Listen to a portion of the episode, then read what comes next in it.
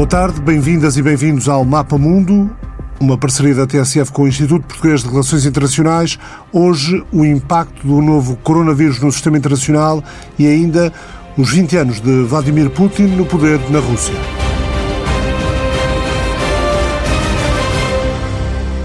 Começo com um ensaio de Yuval Noah Harari, filósofo, historiador, autor de alguns dos livros mais vendidos em termos de não ficção nos últimos 20 anos como por exemplo 21 lições para o século XXI, Sapiens e Homo Deus. Num artigo para a revista Time, que a revista Visão publicou em português na semana passada, Harari escreve o seguinte: A humanidade enfrenta hoje uma crise grave, não apenas por causa do coronavírus, mas também devido à falta de confiança entre humanos. Para derrotar uma epidemia, as pessoas precisam de confiar nos cientistas, os cidadãos precisam de confiar nas autoridades públicas e os países precisam de confiar uns nos outros. Nos últimos anos, políticos irresponsáveis prejudicaram deliberadamente a confiança na ciência, nas autoridades públicas e na cooperação internacional. Em resultado disso, enfrentamos agora esta nova crise, desprovidos de líderes globais que nos possam inspirar, organizar e financiar uma resposta coordenada mundial.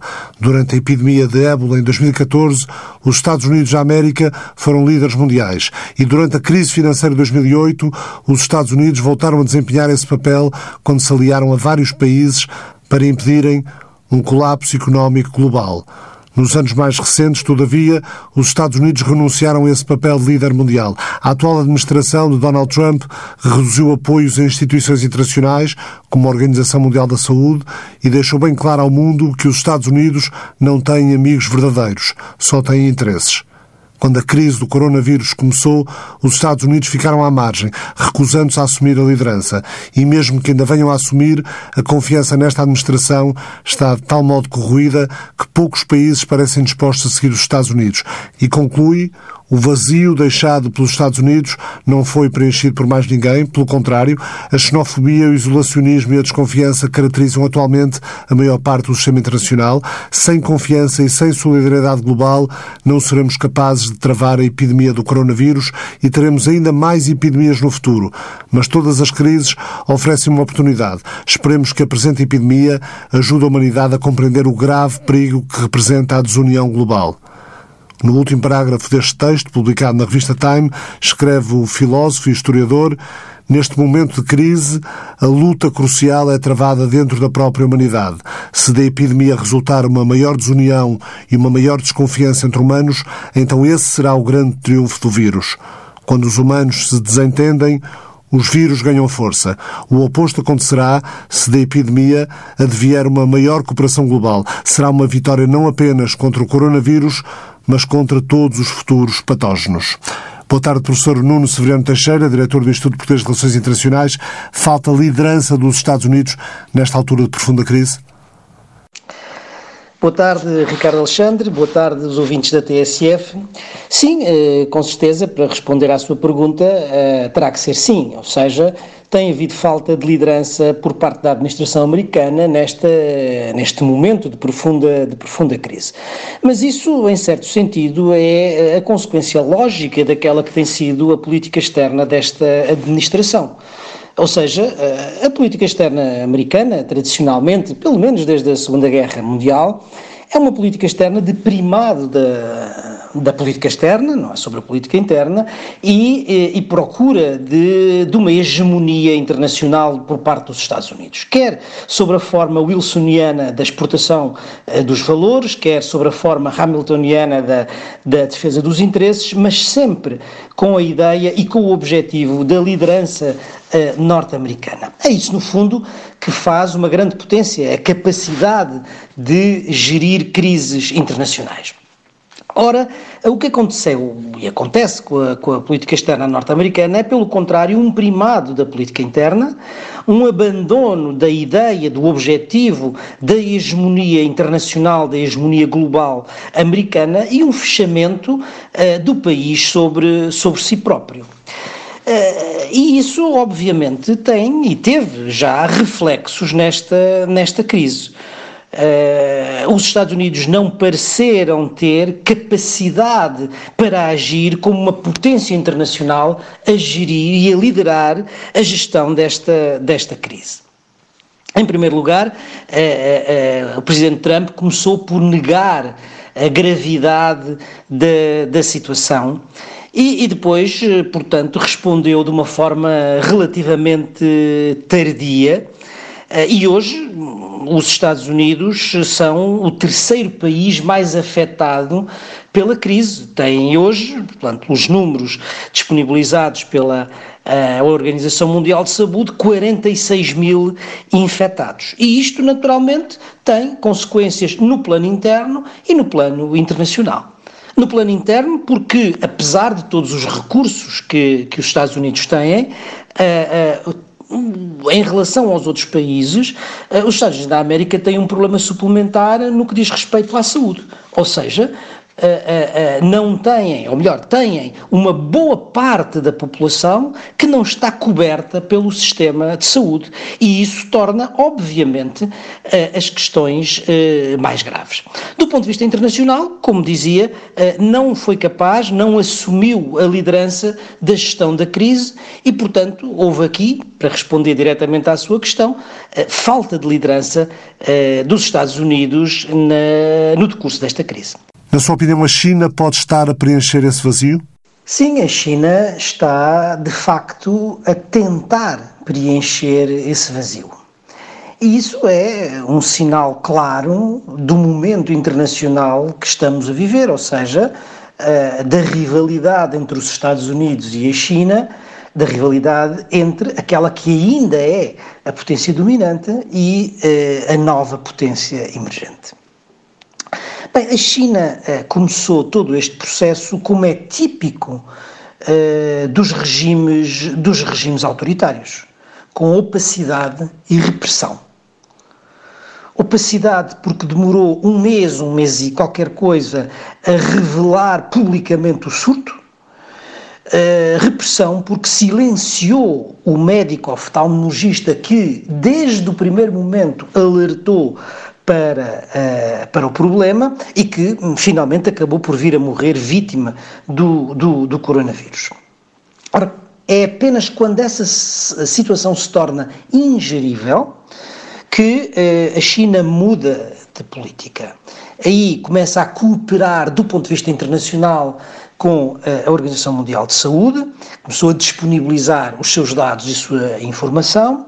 Os cientistas chineses começaram a falar com os cientistas no resto do mundo e depois eh, eh, toma medidas drásticas de confinamento na zona eh, de Wuhan e eh, uma vez, uma vez controlado o surto, começa a beneficiar do avanço no tempo em relação aos outros, uh, aos outros países que começaram mais tarde a, a, a ter esse surto. E é aí que começa a tentativa da liderança. Como? Através do seu soft power. Ou seja, os seus cientistas a trabalharem na descoberta da vacina com eh, outras equipas e a porem-nos em contacto com a, a, a, os cientistas internacionais, a ajuda que os, uh, o Estado chinês começou a disponibilizar aos outros países, em particular aos países europeus e, e, e à Itália, uh, uh, no que diz respeito em, em pessoal médico, em equipamento médico, ou seja, a China começou a jogar, do ponto de vista internacional, o papel da potência útil, que até aqui era o papel tradicional dos Estados Unidos da América. Mas não só isso. De facto, essa nova política, essa realidade está a desenvolver-se no terreno, esse soft power está a trabalhar, mas ao mesmo tempo a China está a criar toda uma narrativa de que é ela sim a potência liderante, de que é ela sim a potência útil e que, portanto, está a jogar o papel da potência internacional que pode liderar, uh, que pode liderar o mundo. A China apareceu a prontificar-se a ajudar com equipamentos vários países europeus e, ao mesmo tempo, houve falta de solidariedade dentro da União Europeia. Há médicos cubanos a caminho de Itália, mas não houve propriamente países europeus a dizer vamos a caminho ou podemos oferecer isto ou aquilo. Talvez porque cada um está a lutar com a sua escassez de recursos. Bem, no que diz respeito à Europa e à União Europeia em particular, a resposta não começou da melhor forma. Digamos, o primeiro sinal foi de facto um sinal de falta de solidariedade. Mas creio que depois evoluiu uh, num sentido positivo. Vamos lá ver.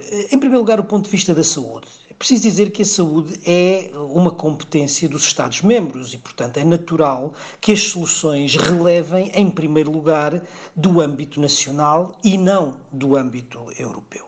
Agora, isso não quer dizer e não justifica e não se compreende a reação de alguns Estados europeus de negar ajuda sanitária a outros Estados europeus, no que respeita à venda, por exemplo, das máscaras, do, uh, dos desinfetantes, dos ventiladores, etc., todo esse equipamento, equipamento médico. Não, não, pelo contrário, é aqui que a solidariedade, a solidariedade europeia deve manifestar-se e há instrumentos para isso, não só do ponto de vista, uh, digamos, sanitário, mas sobretudo também do ponto de vista da proteção civil.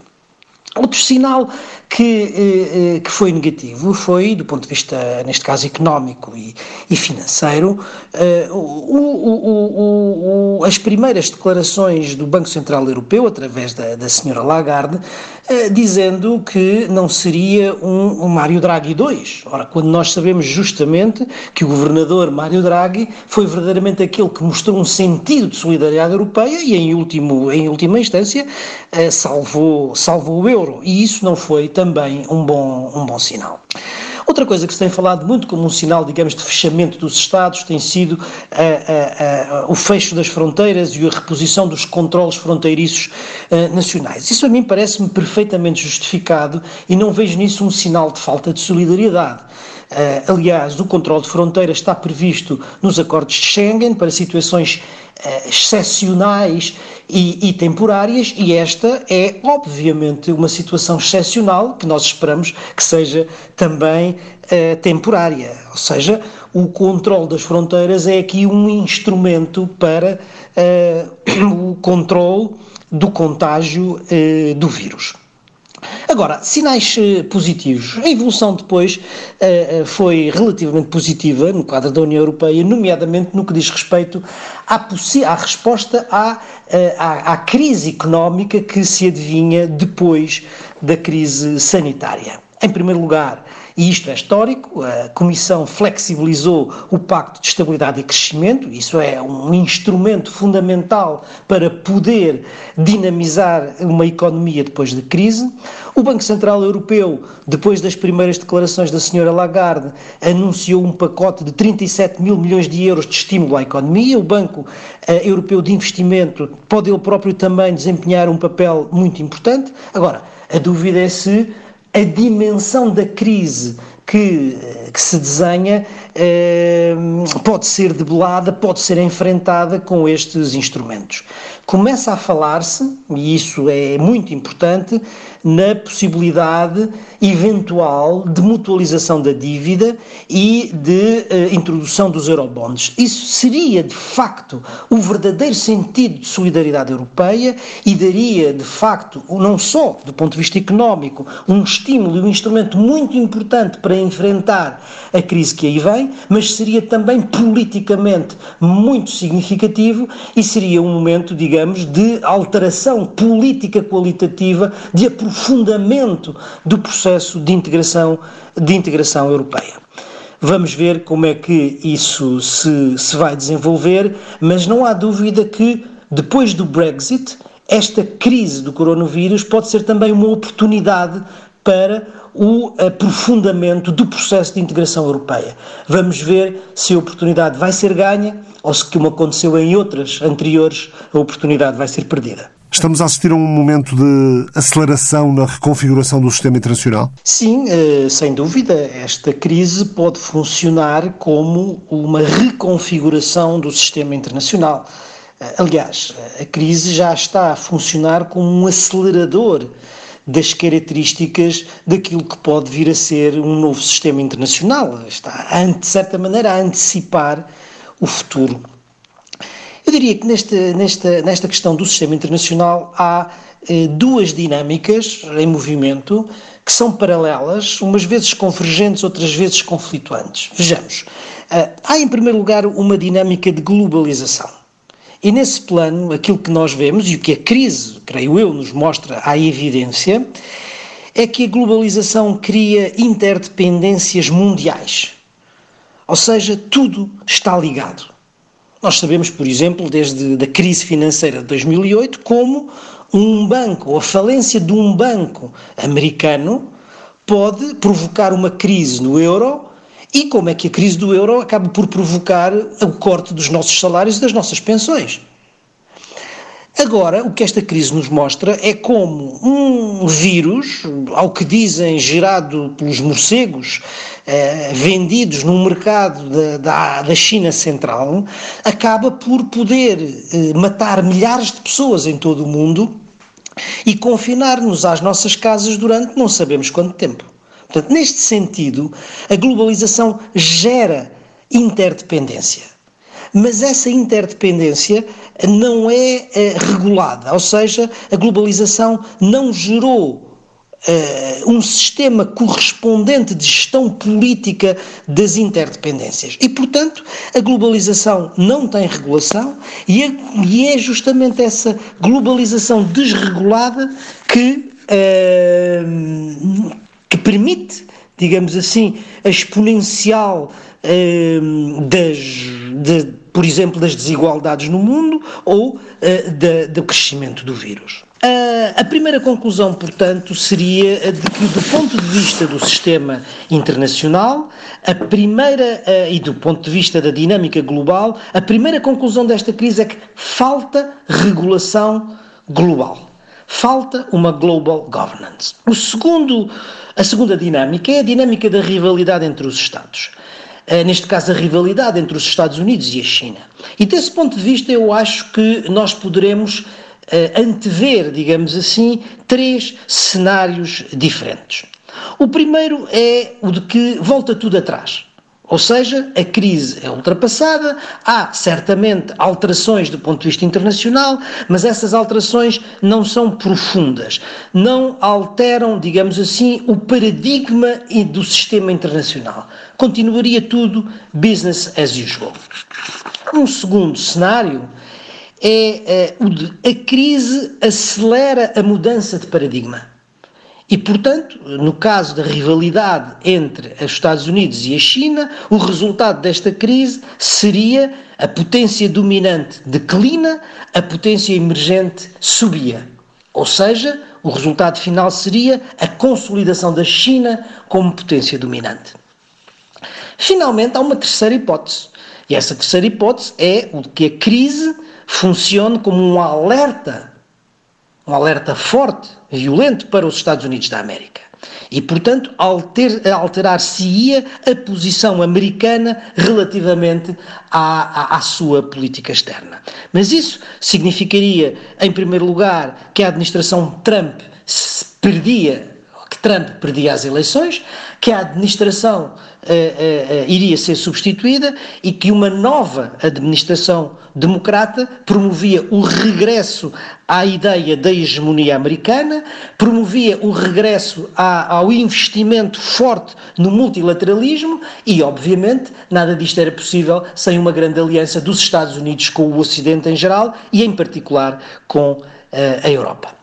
Vamos ver o que é que o futuro nos reserva dentro destas diferentes alternativas, destas diferentes uh, hipóteses de cenários para o cena internacional. É este também um momento de, de, regresso do Estado, com cada país a decidir por si quais as melhores medidas de ataque ao novo coronavírus? Ou, por outro lado, estamos a viver um momento que mostra, sobretudo, como o multilateralismo deveria ter sido mais bem tratado do que foi nos últimos anos? Ricardo Alexandre, a, a, questão tem razão, a questão do multilateralismo e, e, o papel do Estado ganham nesta crise uma nova atualidade. Bem, as relações entre o, o nacional e o internacional eh, foram sempre marcadas por um movimento pendular entre o soberanismo de um lado e a cooperação do outro. Repare-se, eh, a reação aos movimentos nacionalistas exacerbados que conduziram à Grande Guerra de 14-18 foi o internacionalismo da Sociedade das Nações. a reação ao fracasso da Sociedade das Nações e à crise de 1929. Foi o regresso aos nacionalismos totalitaristas, o fascismo e o comunismo, que geraram a Segunda Guerra. E a reação a esse nacionalismo que levou à Segunda Guerra foi, no pós-guerra, um novo internacionalismo fundado numa ordem multilateral e nas instituições internacionais, a começar pela ONU. Ora, aqui o que acontecia era que o Estado mantinha o seu, o seu papel, um papel de regulação económica e política, mas estava aberto à cooperação internacional e às instituições multilaterais. A partir da década de 80, com Reagan nos Estados Unidos e com Thatcher na, na, na, na Grã-Bretanha, inicia-se a dita era neoliberal e inicia-se um processo de desregulação. De desregulação de tudo, de desregulação da economia, de desregulação da, da, da, da área financeira. Isso foi visto como uma derrota do Estado e uma vitória do mercado. Ora, hoje, aquilo que nós assistimos como reação à globalização é justamente a reação contra essa desregulação. A globalização aproveitou, potenciou, levou ao extremo essa desregulação e hoje é sob o signo da luta contra a global, da, da luta, o signo da luta contra a globalização é precisamente o regresso ao nacionalismo e o regresso ao soberanismo. O que é que esta crise nos mostra? Creio eu que nos mostra que é preciso o papel do Estado, que é preciso reforçar o papel regulador do Estado, mas a solução só pode ser feita num quadro multilateral, num quadro de cooperação internacional. Para quê? Justamente para regular, para governar a globalização. Se quiser, isto é um novo New Deal, não já só à escala nacional, mas também à escala internacional. Muito obrigado, professor Nuno Serrano Teixeira. Sem mudar propriamente de assunto, mas mudando de página ou de geografia, faz esta semana 20 anos que Vladimir Putin eh, chegou ao poder eh, na Rússia, venceu as eleições eh, presidenciais em 26 de março de 2000. Sónia Sénica, também investigadora do IPRI, especialista em questões da Rússia do espaço pós-soviético. Sónia, o Kremlin está a menosprezar a ameaça do coronavírus. Tem havido gente no Kremlin ou em círculos de elite intelectual russa a acusar acusar o Ocidente de estar numa espécie de psicose social de reação excessiva à, pandemia. É isto, é isto que se pensa a partir de Moscou? Boa tarde, Ricardo. Uh, na verdade, a inesperada pandemia causada pelo coronavírus permite-nos retirar uh, várias ilações. A primeira, desde logo, a da fragilidade humana perante novas ameaças sanitárias. A segunda, a dificuldade dos países afetados em fazer face a essa mesma ameaça eh, de forma isolada. E a terceira, e talvez a mais interessante, a onda de choque, sobretudo económica, que se fará sentir após a sua contenção. E no caso da Rússia, ainda que não sendo diferente, podemos identificar uh, três aspectos da gestão uh, desta crise. Um primeiro, no sentido em que já foram ultrapassados os 400 casos, eh, relativamente a números oficiais de infectados, também já foi dado conta de uma morte registada, e o que é expectável é que estes números aumentem pela maneira como se registram os chamados ciclos de infecção noutros países. No entanto, há várias organizações que têm vindo a informar que os números oficiais disponibilizados não são credíveis, havendo conhecimento de muitos casos de infecção que não são contabilizados como tal pelas autoridades. Isto poderá justificar-se, por um lado, pela intenção de se camuflar a debilidade do sistema de saúde pública russo, que ficará mais em foco nesta altura, e por outro, a evitar-se a quarentena generalizada, paralisando-se uma economia já por si também uh, fraca. Depois, Ainda que o presidente Putin tenha declarado que a situação, mesmo sendo de risco, eh, estaria controlada, a verdade é que o nível de propagação é de tal forma elevado que já foram tomadas medidas no sentido de tentar conter a propagação do vírus, nomeadamente pelo fecho de fronteiras com a China, pelo encerramento de escolas, pela imposição de algumas zonas de quarentena no país e pela criação de uma task force de gestão da crise. Obviamente também uh, falando da criação de uma eventual vacina com uh, o esforço de alguns especialistas nacionais.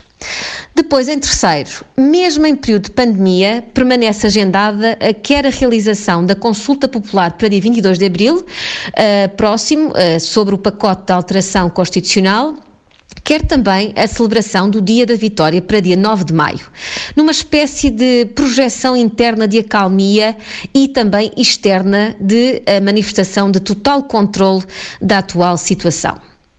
Nesta medida, esta ameaça externa que abala a sociedade e economias russas ocorre num momento em que se está prestes a ser consagrada a reforma constitucional pretendida, que vai abrir caminho a uma sociedade russa tendencialmente mais conservadora e à preservação, claro está, do sistema político eh, sobre a liderança do presidente Vladimir Putin.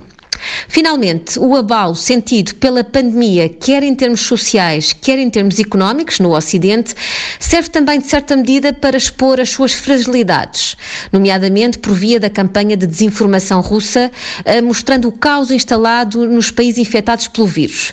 E também mostra, por outro lado, a capacidade russa de adaptação, autossuficiência, pelo facto de ser visto forçada eh, a proteger-se, de certa forma, do isolamento económico a que tinha estado, ou que tem estado confinada desde as sanções impostas pelo Ocidente. Ou seja, na Rússia entende-se que a atual crise expõe as fragilidades de uma ordem internacional liderada pelos Estados Unidos, mas há consciência de que a Rússia eh, também não tem condições para assumir essa liderança. A contestação russa ao liberalismo não é de hoje, nem há então ordem liberal uh, de hegemonia norte-americana, mas continua a argumentar uma ordem internacional multipolar, uma defesa do multilateralismo, focando em particular no papel das Nações Unidas e também a sua projeção global por via de uma dinâmica de alianças estratégicas precisas. 20 anos no poder, quais são as razões do sucesso de Vladimir Putin? O presidente Vladimir Putin celebrou recentemente os 20 anos no poder uh, e, tendo em conta a atual intenção de reforma constitucional, deverá ficar por mais dois mandatos presidenciais de seis anos, o que fará com que saia do poder apenas em 2036, com 83 anos de idade. De todos os líderes russos, será assim aquele que se manteve mais tempo no poder. A sua preservação à frente da Federação Russa podemos remetê-la para três aspectos. O primeiro, identitário, de exacerbação nacional, de proteção do Ruski Mir, do chamado mundo russo, quer dentro, quer fora de fronteiras, remetendo para aspectos que lhe são reconhecidos na liderança russa, numa liderança forte, centralizada, quase paternalista, muito útil na justificação da sua ascensão ao poder uh, após a conturbada década de 90 e também na eh, questão da anexação da Crimeia, ganhando-se aí o apoio da população. Segundo, o papel da elite política, do seu círculo eh, restrito de burocratas, que se tem traduzido sempre num grande apoio à sua liderança, quer no executivo russo, quer no Parlamento, quer no mundo judiciário, quer também no plano económico. E, terceiro, finalmente, cada vez mais forte, uma proximidade grande à dimensão religiosa da sociedade russa, nomeadamente na proximidade à Igreja Ortodoxa, uma espécie de hum, legitimação do seu poder, remetendo aqui também para a, a, Rússia enquanto garante e defensora dos valores cristãos na atualidade. E, sobretudo, em momentos-chave, como, por exemplo, a luta contra a ameaça global do radicalismo islâmico. Finalmente, aliados a todos estes fatores, se adicionarmos a criação da necessidade de haver uma estabilização no plano interno, como o Presidente disse recentemente, e da permanente defesa no plano externo contra a denominada russofobia, poderemos bem justificar a sua manutenção à frente dos destinos do país. A aprovação da reforma do sistema parlamentar, proposta pelo próprio Presidente, é o início de uma lenta transição ou é uma tentativa de perpetuação no poder? No seu discurso à nação, uh, último, o Presidente Vladimir Putin havia referido a intenção de encetar reformas à Constituição com o que apelidou de reformas tendentes a melhorar a própria democracia russa, nomeadamente por uh, medidas ao nível da nomeação pelo Parlamento russo do próximo Executivo. Uh, agora, recentemente, a Duma aprovou esta reforma constitucional, permitindo assim uh, Vladimir Putin permanecer no poder caso concorra para mais dois mandatos presidenciais de seis anos, ou seja, nas próximas eleições de 2024 e 2030, abrindo assim a possibilidade de permanecer no poder até 2036. Segundo os defensores desta alteração, Trata-se de uma alteração necessária, remetendo para uma necessidade de estabilização da sociedade russa. Aceite pelo presidente russo apenas e unicamente na condição do Tribunal Constitucional retificar a medida, o que aconteceu.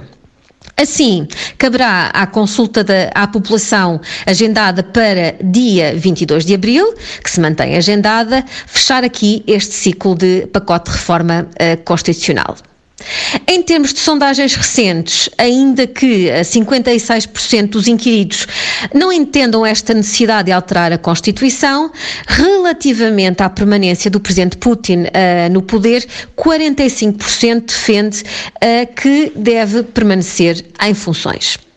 O presidente Putin tem reiterado o argumento, eh, desde logo, da importância da estabilidade, pilar central para o seu apoio na maior parte do eleitorado russo, e assim a Duma voltou a reiterar esta necessidade de estabilidade numa altura de conjuntura de grande instabilidade, nomeadamente por força da pandemia mundial também pelo colapso do acordo dentro da OPEC e também pela previsão de um impacto altamente negativo na economia russa de todas estas questões, nomeadamente pela grande dependência da Rússia uh, ao, às exportações de gás e petróleo e também pelas ondas de choque que se poderão sentir na economia russa já por si fragilizada.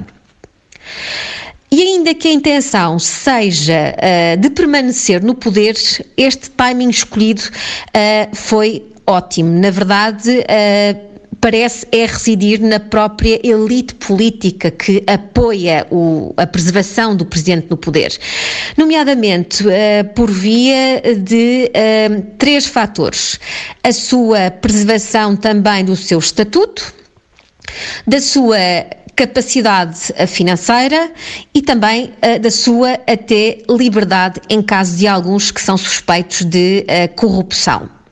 No entanto, uh, tem-se verificado de facto um afastamento cada vez maior do poder político e da sociedade, o que poderá também trazer algumas dificuldades para esta mudança que se pretende encetar.